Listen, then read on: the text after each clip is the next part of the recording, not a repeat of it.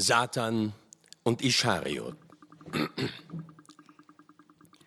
Sollte mich jemand fragen, welches wohl der traurigste, der langweiligste Ort der Erde sei, so würde ich, ohne mich lange zu besinnen, antworten, Guaymas in Sonora, dem nordwestlichsten Staate der Republik von Mexiko. Diese Meinung ist allerdings nur eine rein persönliche.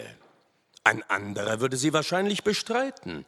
Ich aber habe in der Stadt die inhaltslosesten zwei Wochen meines Lebens, man verzeihe mir den freilich sehr zutreffenden Ausdruck, verfaulenzt und verspielt. Die im östlichen Teile von Sonora sich erhebenden Berge enthalten reiche Lagerstätten von edlen Metallen, Kupfer und Blei. Und fast alle Wasserläufe führen Waschgold mit sich. Aber die Ausbeute war damals nur eine geringe, weil die Reviere von den Indianern unsicher gemacht wurden und man sich nur in starker Gesellschaft hinauf an Ort und Stelle getraute. Wo aber eine so zahlreiche Belegschaft hernehmen? Der Mexikaner ist alles andere, nur kein Arbeiter. Dem Indianer fällt es nicht ein, gegen Tagelohn die Schätze auszugraben, welche er noch heutigen Tages für sein rechtmäßiges Eigentum hält. Chinesische Kulis könnte man genug bekommen, doch mag man sie nicht. Denn wer diese unsauberen Geister beschwört, der wird sie nicht wieder los. Aber die Gambusinos, die Prospektors, wird man sagen, das sind doch die eigentlichen Goldsucher und Minenarbeiter. Warum engagiert man diese nicht? Sehr einfach. Darum, weil damals keine zu haben waren. Sie waren alle hinüber nach Arizona, wo das Gold in hellen Haufen liegen sollte. Darum waren die Reviere von Sonora verödet, gerade wie noch heute wo nicht nur der Bergbau, sondern auch die Viehzucht des Landes unter der Furcht vor den wilden Indianern daniederliegt. Auch ich hatte nach Arizona gewollt, doch nicht etwa, weil auch am Goldfieber leidend, sondern aus Interesse für das eigenartige Leben, welches in den Diggins herrscht. Da aber kam die bekannte Erhebung des mexikanischen Generals Chargas, ich wurde vom Herausgeber einer Zeitung in San Francisco gefragt, ob ich für sein Blatt nach dem Schauplatze der Empörung gehen wolle, um Berichte zu schreiben. Und ich ergriff mit Freuden diese Gelegenheit, eine Gegend kennenzulernen, welche ich sonst wohl nie zu sehen bekommen hätte. Jargas hatte kein Glück. Er wurde besiegt und erschossen. Und ich ging, nachdem mein letzter Bericht abgesandt worden war, über die Sierra Verde zurück, um nach Guaymos zu kommen.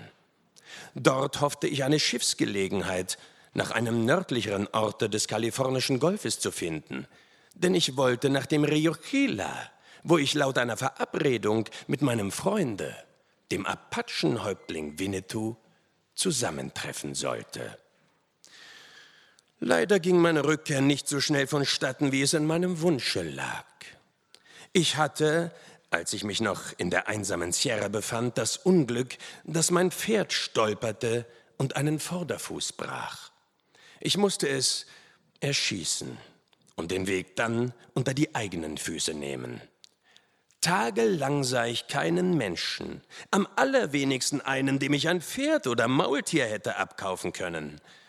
Vor einer Begegnung mit Bravos-Indianern hütete ich mich, da bei einer solchen nur zu verlieren und nichts zu gewinnen war. Es war eine lange und anstrengende Wanderung, und so atmete ich froh auf, als ich endlich in den Trachytkessel niederstieg, in welchem das traurige Guaymas liegt. Obgleich ich am ersehnten Ziele angekommen war, war ich doch keineswegs entzückt über den Anblick, welchen die Stadt mir bot. Sie hatte damals kaum 2000 Einwohner und bestand aus Häusern, welche aus Luftziegeln erbaut waren und keine Fenster hatten. Rings von hohen, kahlen Felsen umgeben, lag der Ort wie eine ausgedorrte Leiche in erdrückender Sonnenglut. In der Umgebung war kein Mensch zu sehen. Und auch als ich mich dann zwischen den ersten Häusern befand, schien es, als ob dieselben ausgestorben seien. Freilich war der Eindruck, welchen ich auf oder in Guaymas machen musste, kein besserer als derjenige, welchen die Stadt auf mich machte. Denn ich hatte keineswegs das Aussehen eines Gentlemans oder, wie man dort sagt, eines Caballero. Mein Anzug, für welchen ich vor meiner Abreise von San Francisco 80 Dollar bezahlt hatte, war nach und nach in eine solche Zerfahrenheit geraten, dass verschiedene Gegenden meiner Person viel sichtbarer waren als der Stoff, dem ich ihre Bedeckung anvertraut hatte. Auch die Fußbekleidung war bei der vollständigen Erschöpfung ihrer Kräfte angelangt. Rechts hatte ich den ganzen Absatz verloren, links war mir der halbe geblieben. Und wenn ich vorn die offenherzigen Spitzen betrachtete, so musste ich, ich mochte wollen oder nicht, an aufgesperrte Entenschnäbel denken. Und nun gar der Hut.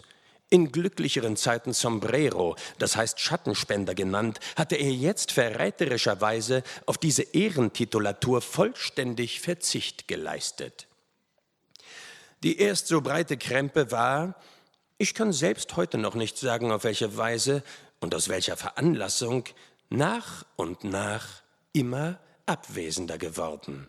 Und das was mir als treues Überbleibsel nun auf dem Kopfe saß, hatte die Form eines türkischen Fets und hätte sich, aufrichtig gestanden, ganz vortrefflich zum Tintenseier geeignet. Nur der lederne Gürtel, mein langjähriger Begleiter, hatte auch diesmal seine unerschütterliche Charakterfestigkeit bewiesen. Von Teng, Frisur und anderen Intimitäten zu sprechen, würde diejenige Achtung verletzen, welche man seiner eigenen Person unter allen Umständen zu widmen hat.